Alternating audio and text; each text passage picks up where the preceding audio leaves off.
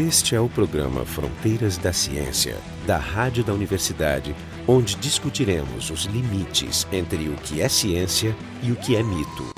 O tema do programa de hoje é o aquecimento global. É, eu acho que é um, um tema que a gente vai ter que fazer diversos programas. Primeiros de muitos, né? O, Hoje é só o aquecimento. O aquecimento. É, o aquecimento local. para esse assunto. Exato. Tá, então, os, os convidados de hoje, vocês já ouviram é o, o professor Jorge Kilfield, do Departamento de Biofísica da, da URGS, o, o, professor Francisco Aquino, do Departamento de Geografia da URGS, e eu, Marco de Arte. Então, uma das razões da, do nosso programa de hoje é um, um pouco a, a, discussão, o debate sobre o, o novo Código Florestal, e também o aparecimento na mídia de, de visões contrárias à ideia de que uh, existe um, um, efeito antropogênico, né, o efeito do, do ser humano no clima da Terra.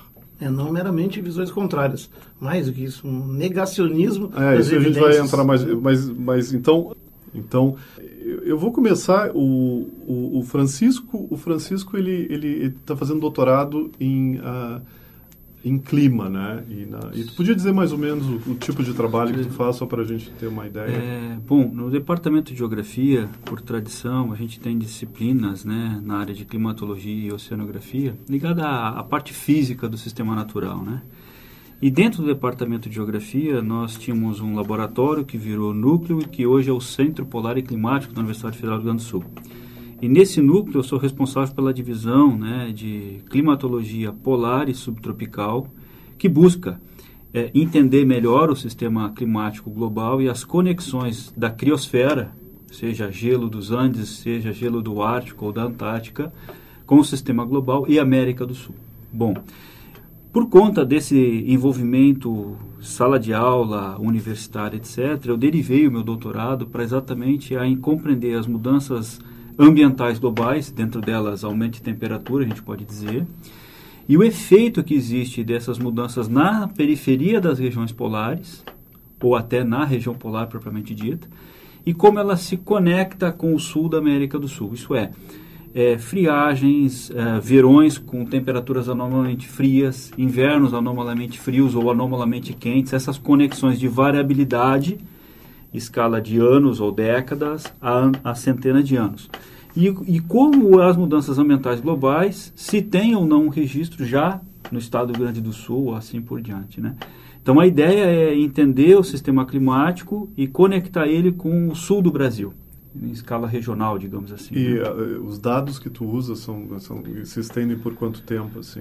Bom, é, em climatologia a gente procura sempre séries no mínimo de 30 anos de dados, né? de temperatura, precipitação, vento e assim por diante. Mas nós trabalhamos com dados de resolução de 100 a quase 500 anos, isso é paleoclimatologia, pode ser testemunho de gelo, é, datação de sedimento de fundo marinho, etc., uh, ou resultados de dados, de coleta de dados nos últimos 40, 50 anos, melhor dizendo, principalmente pós-revolução é, da engenharia de satélites. Isso é final dos anos 70, principalmente para cá. Você tem qualidade de dados, monitoramento e cobertura de nuvem, de, é, distribuição e cobertura do gelo marinho, temperatura de brilho de superfície, uma série de informações em que você pode inferir albedo planetário, albedo local, regional, o albedo temperatura... é a capacidade de reflexão do, da... Isso, a gente, geralmente a gente simplifica, simplifica né, para o público é, leigo, é, digamos público assim, leigo, né, um que seria assim o que a energia é refletida a partir de uma superfície. O oceano tem um albedo bem variado, né, que pode ser de 10% a 80%, dependendo do ângulo solar. Quer dizer, 80% significa que ele é quase um espelho. É quase um espelho. Manda de volta. Isso. E como a neve, por exemplo, que em média a neve fresca e o gelo tem um albedo ao redor de 90%. É, muito alto. É, é um e, e, aliás, isso é uma das grandes questões curiosas para o cidadão. Né? As, as geleiras, entre aspas, perpétuas, que nada é perpétuo no sistema natural, né? elas têm um, um albedo elevado. Então, isso é um principal causa de que elas permanecem por três ou quatro meses com radiação solar solar de 24 horas por dia e ainda as regiões se mantêm frias. Né? Então, derrete, é. é. a combinação da altitude ou a latitude permite que a massa de gelo exista e ela exerça o papel principal uhum. dela no sistema natural, que é de albedo. E resfriamento planetário, né? Que, aliás, isso é uma coisa que não é falada, o papel delas como refletores para controlar Pra o clima. controlar o clima. É, Então, isso, isso faz, uma coisa que a gente já tinha visto, em algum, eu pelo menos eu tinha visto em alguns desses manifestações sobre estudos climáticos, é que, que existe, existe uma dinâmica muito não linear. Uhum, no sentido que quando tu muda uma coisa, tu não, eh, a, a, a, a reação né, a essa mudança não necessariamente é proporcional à mudança. Isso. Porque, porque, precisamente porque é multifatorial, ou seja, são várias causas, É. todas amarradas É, não, mas essa do gelo fica claro, porque É. tu, se tu diminui o gelo, tu não só diminui o gelo, como tu diminui a capacidade que o gelo tem de esfriar e continuar gelo. Ou seja, Isso. então, se tem gases de efeito estufa na atmosfera, não importa a quantidade, com menos gelo, tu tem mais absorção Não, mas o- porque tem menos reflexão. Isso, Isso. mas vamos comer pelas bordas. Eu, eu, eu- eu comecei, eu comecei perguntando para o Francisco sobre dados, para aí fazer a próxima pergunta é, existe aquecimento global ou não? Sim, existe. Primeiro, o, o efeito estufa né, é um efeito natural e basicamente a gente monitoraria no nosso planeta, né, pela presença da atmosfera, gases como vapor d'água, CO2, metano e óxidos nitrosos. São os principais gases de efeito estufa e, obviamente, o principal gás de efeito estufa natural do nosso sistema é o vapor d'água. Então, a quantidade de água que nós temos no estado de vapor, sólido ou líquido no planeta Terra é crucial para o sistema climático como um todo funcionar. E todas as leis da termodinâmica vão trabalhar exatamente nisso. Bom, tendo uma atmosfera, você tendo estes gases, a temperatura da Terra medida por radiação emite por a radiação emitida pela superfície ao redor de 240 watts, seria isso, menos 18 aproximadamente, né? Essa Quando você inclui sem atmosfera. sem atmosfera. Quando você coloca a atmosfera e a Ah, composição quer dizer, seria menos 18 Se a Terra Sem fosse uma, atmosfera. se fosse uma pedra vazia, é a, tem- É. a temperatura que a Lua tem, digamos. É. Isso, então Ah, dizer, No vácuo, o- você- o, efeito estufa é bom nesse Isso, caso. o efeito é, é primordial para a vida, né? Então você tendo o efeito estufa natural, que é a concentração desses gases em X proporção, dependendo da idade, da época que a gente está correlacionando, você tem uma situação um pouco mais fria e mais quente. E claro, o passo de períodos mais frios e mais quentes naturais no sistema terrestre, eles em algum momento responderam à existência ou não de biodiversidade, à produção de fitoplâncton marinho ou não, eh, ou a erupção vulcânica e relações Terra-Sol, por exemplo, órbita da Terra, inclinação do eixo, etc. O atual aumento da temperatura média global medida ao longo dos últimos 60 a 100 anos, ele é divergente de qualquer cálculo físico preciso que a gente faça entre orientação, órbita, eixo terrestre, radiação solar, etc.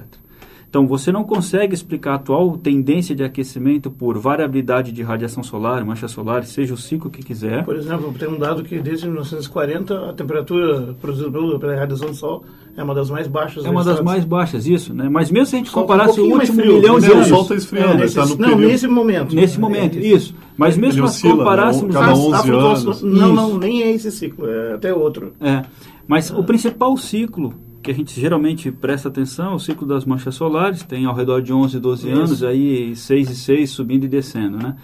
Mesmo que a gente considere ele, o efeito dele é muito pequeno, ele mesmo se anula quando a gente pensa numa série maior de 30 anos. Então você pode ter um ciclo de 11 anos num sentido e um ciclo de próximos 11 anos no outro sentido. Então você anularia. E nós já olhamos hoje as séries de dados com mais de 100 anos, mostrando nitidamente esse aquecimento.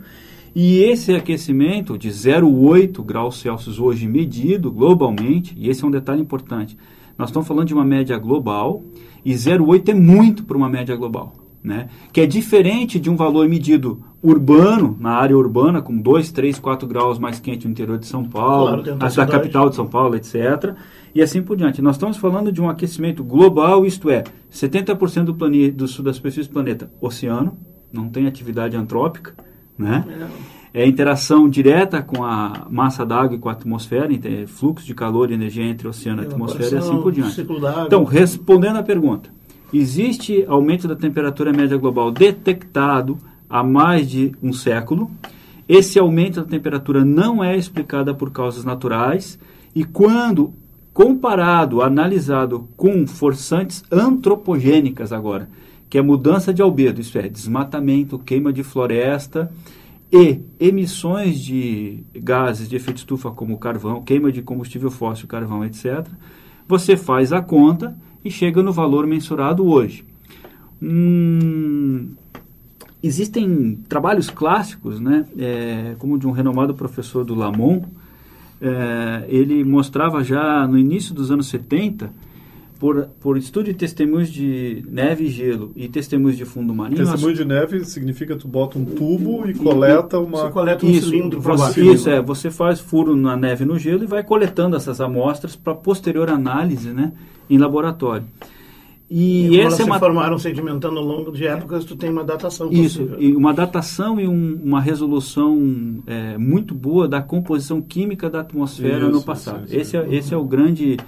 Mas é, consegue é grande... deduzir daí temperatura? Sim, exemplo? você consegue deduzir temperatura, umidade, uma série de parâmetros a partir dos testemunhos de neve e gelo. Então, esses trabalhos mostravam que se a atual produção, consumo de é, combustível fóssil já nos anos 60 e 70, estimados para aquela época continuassem a casa de 1 ou 2 é, partes por milhão de volume de aumento de CO2 ano, que é o que a gente teve há mais ou menos nos últimos 35 anos, nós deveríamos chegar nos anos 2010, 2012 com um aumento de temperatura média no planeta de 0,8 graus Celsius. Bateu batata, em si. Batata. Então você tinha dado. Produção científica você, bate com. Nós temos produção científica centenária mostrando, né, desde Svante Arrhenius, que já mostrava os primeiros experimentos, parte certa, parte equivocada. A ciência é isso, erro e acerto. Ou muito mais erro do que acerto, né? Mas, mas isso não quer dizer. Acerta, né? mas, é, então, mas isso não quer dizer que a gente deva ser cético ou criticar absolutamente tudo. Não, com certeza. A não ser o ceticismo básico de todo cientista ao analisar esses dados, Sim, que não é a negação de nada. Óbvio, claro. Esse é o programa Fronteiras da Ciência. A gente está aqui discutindo sobre o aquecimento global.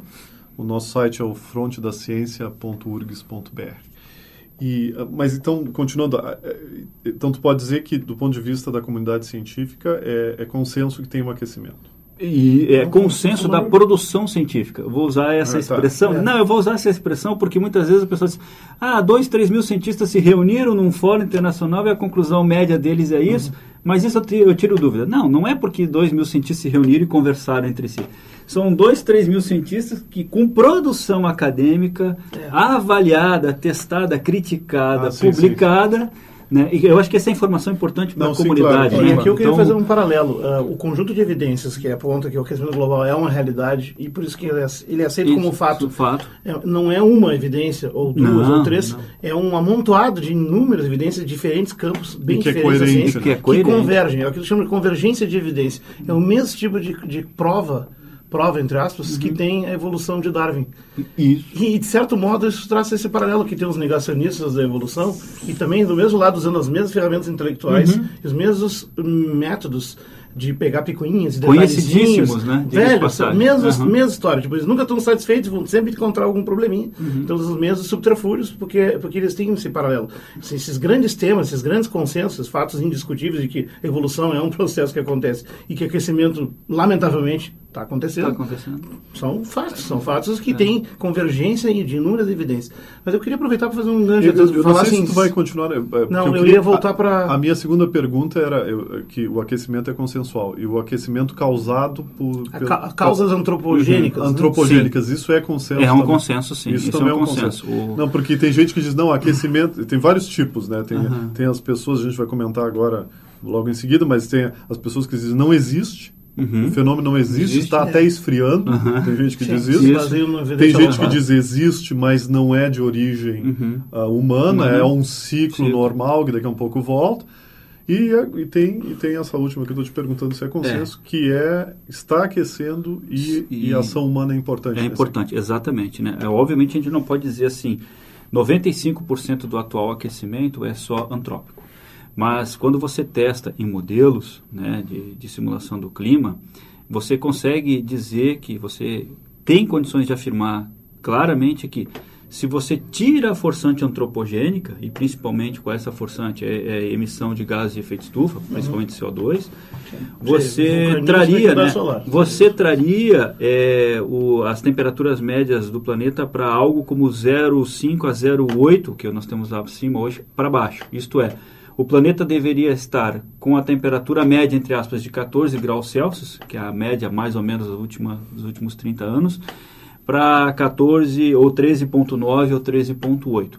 Se você considera radiação solar, órbita da Terra, inclinação do eixo da Terra e todos esses parâmetros orbitais, todos eles induzem, caminham para um resfriamento natural, seguindo ciclos de Milankovitch que explicam bem glaciações e interglaciais dos últimos 2 milhões de anos. Aham, Isto tem um é. modelo bom. É então. um modelo muito bom. Vamos contar que nós estamos num chamado período interglacial. Interglacial. Encerrado em torno de 12 mil anos. Né? Isso. E, portanto, meio caminho de um próximo, su- supostamente seguindo o ciclo. Isso. Isso nos anos 70, no final dos anos 60, dos anos 70, quando a gente ganhou muito com a tecnologia de sedimento de fundo marinho, que comprovamos a, a teoria do Wegener, da tectônica, Da de, tectônica de placas, placas, etc. né? Uma série dessas, dessas grandes incógnitas acadêmicas do ponto de vista geofísico e geológico. Quando nós resolvemos isso, nesse mesmo instante nós descobrimos essa ciclicidade climática calculada nas coxas, literalmente, com Milankovitch, né? Ele, assim, é- Ele é um. A gente diz que ele é russo, sérvio, etc. Mas ele, ele fez um estudo sobre relacionando o balanço de radiação solar na latitude de 65 graus norte.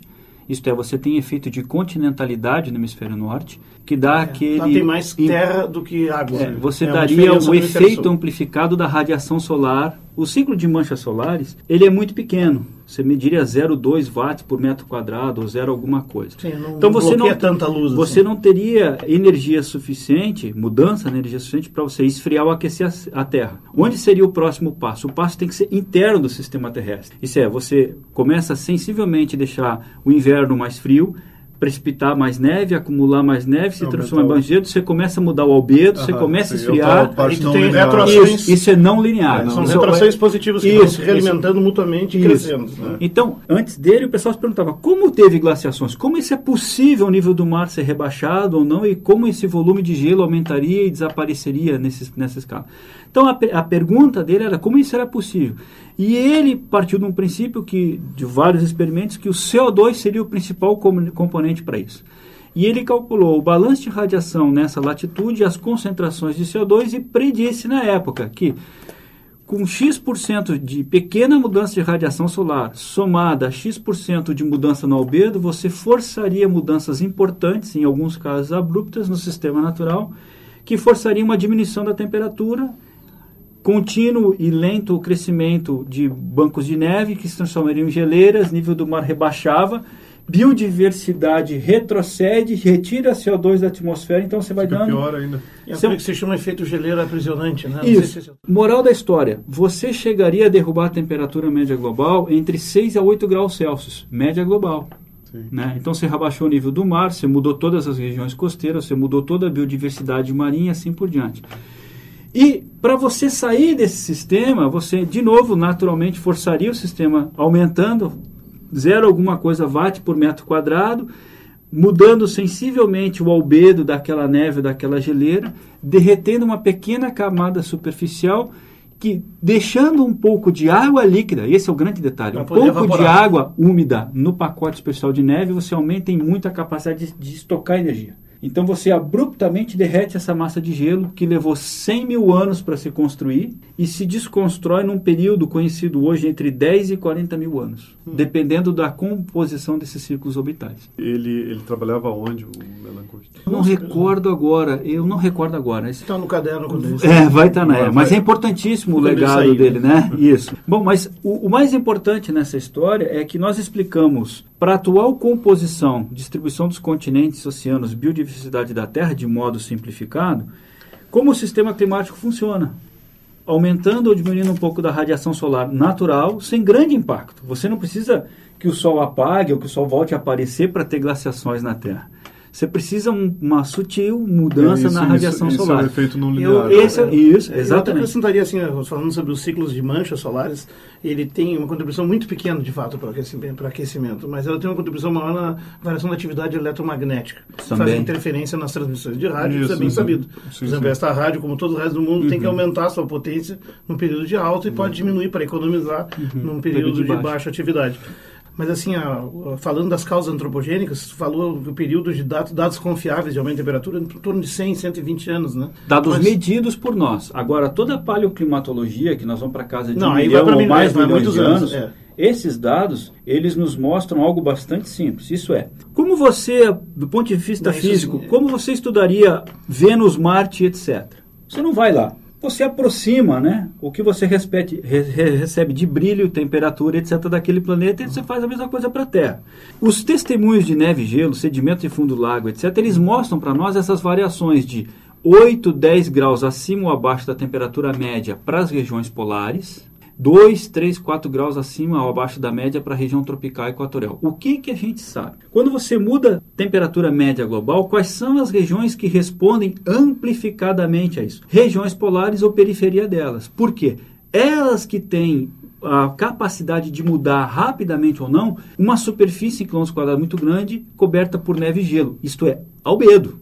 É espelho. É o albedo. É. Então, quando você fala de Ártico, você tem gelo marinho ao redor do Polo Norte e a Groenlândia com 1,7 milhões de quilômetros quadrados coberta por gelo. Quando você fala da região austral, você tem Antártica com 14 milhões de quilômetros quadrados coberta por uma massa de gelo e o Oceano Austral no seu entorno que pode ter mais 20 milhões de quilômetros quadrados no auge do inverno de gelo marinho. Então, esse efeito sazonal de aumentar e expandir gelo marinho, e aí sim nós estamos falando de água congelada por causa dos sais a menos 1,7 ou menos 1, essa tem resposta sazonal, anual, decadal. Agora, manto de gelo, a escala milenar ou máximo. O que, que o pessoal fez recentemente, com dados coletados, etc., inclusive a pedido de um presidente americano nos anos 70, que solicitou para a Academia de Ciências Americanas assim, olha, eu preciso entender que essa queima de combustível fóssil e carvão está aumentando a concentração de poluentes, está aumentando a concentração de aerossóis, poluição, etc. E eu preciso saber qual vai ser a resposta da mudança climática para frente, ou para o ano 2000 ou 2010 para os Estados Unidos. Isso já foi feito pelos americanos, é. etc. Naquela época, um meteorologista famoso, Charney, ele resolveu fazer o seguinte teste: duplicar a concentração de CO2 por conta de registros antigos de subida e descida de CO2 no sistema natural, você vai lá, carapaça de foraminífero, etc., todos eles registram isso, né? Ele fez a seguinte hipótese: bom, vou manter as massas de gelo estáveis, vou manter as florestas estáveis, vou manter tudo estável, vou mexer só nisso. E um modelo bastante simples, mas que deu um resultado muito robusto, que é a sensibilidade climática para você dobrar CO2 na atmosfera da Terra entre 2 e 4 graus Celsius. E a gente sabe, por N outros estudos, que essa sensibilidade climática é muito perigosa. Nós já estamos em 0,8 e se chegarmos a um grau e meio ou dois, nós vamos chegar naquele, naquele momento em que a gente pode estar tá descendo uma, uma lomba escorregadia, né? Isso, você não sabe como vai se acontecer. Precipita uma sequência de eventos causais rápidos. Intensos. Volto àquele ponto pensado. Um pouco já estamos vivendo isso. É, o que, que acontece? Quando você começa a derreter massa de gelo, ou superficialmente falando, você começa a ter muita água líquida na subsuperfície. Essa água absorve muita energia, vapor da água, água, etc. E ela amplifica a área de derretimento. Então, a área de derretimento ela é muito acelerada. O que nós observamos hoje no Ártico é gritante. Esse exemplo da diminuição do gelo marinho no Ártico. Você tem menos gelo marinho, menos, você reflete menos energia solar em alta latitude, principalmente no auge do verão você tem oceano exposto ou área de rocha exposta absorvendo com um albedo muito menor essa energia solar e dificultando a manutenção do gelo marinho. Por isso que a gente prevê. Só, só para arranhar, assim, isso aí, na verdade, isso tem uns desdobramentos até maiores, né? Uhum. Porque isso inclui a quantidade de água doce que está sendo jogada lá, que, que tende a interromper o cinturão termoalino, que não, nem vamos poder entrar por falta de tempo. Que é uma grande transferência é, de energia global. Um problema é muito importante uhum. que mantém todo o norte sendo habitável, digamos, de certo isso. modo. Mas, puxa, voltando para a questão antropogênica, tava, eu estava iniciando, eu estava tentando explicar antes, que é em torno de 100, 120 anos que a gente tem medidas muito cuidadosas, mas a gente está medindo sematicamente temperatura em, no planeta em torno de 200, 250 50 anos. Exato. E essa e a, a variação medida coincidiu mais ou menos, mostra que em torno de 200 anos para cá é que dá para estender esse período, que o aumento começou a ser realmente mais inclinado, que coincide precisamente com, digamos, a, a instalação efetiva do, do período da, da, da, da revolução né? industrial é. e do desmatamento em massa para produzir lenha em carvão. Uhum, né? uhum. Ou seja, quando nós finalmente, e as pessoas que são alguns dos céticos ou negacionistas do aquecimento global usam como evidência como nós vamos ter condições de afetar um mundo tão grande e uhum. complexo. Bom, a gente chegou nesse nível de fazer uma movimentação, uma geoengenharia, se quisermos pensar claro. as avessas, né? uma geodestruição, né? movimentando grandes massas, ser retirado de, de cobertura verde, é, colocação de CO2 por queimas, né? queima de combustível fóssil em grande escala e que não cessa de, de aumentar. Né? Então, é, com tudo isso, é, dá para traçar assim, a correlação homem antropogênico, causas antropogênicas e questão global, ela não tem como ser derrubada.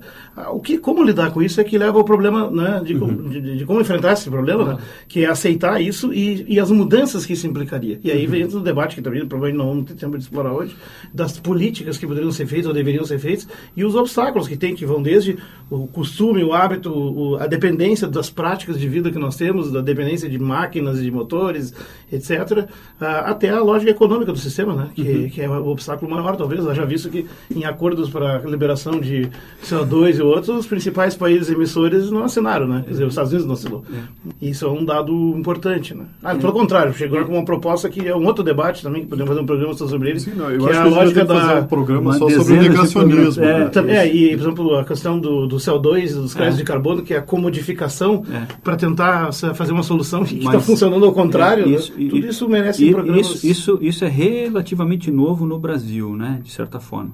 Mas, assim, sem dúvida, nós temos essa medição secular, tanto de CO2 como de uhum. temperatura média, elas bem batem bem correlacionadas. Uhum. Para a gente negar isso, sob o ponto de vista técnico, científico, uhum. nós vamos ter que rasgar os livros que a uhum. gente estudou. É a única forma. Nós vamos ter que rasgar o que a gente aprende em termodinâmica, em física, em química, etc.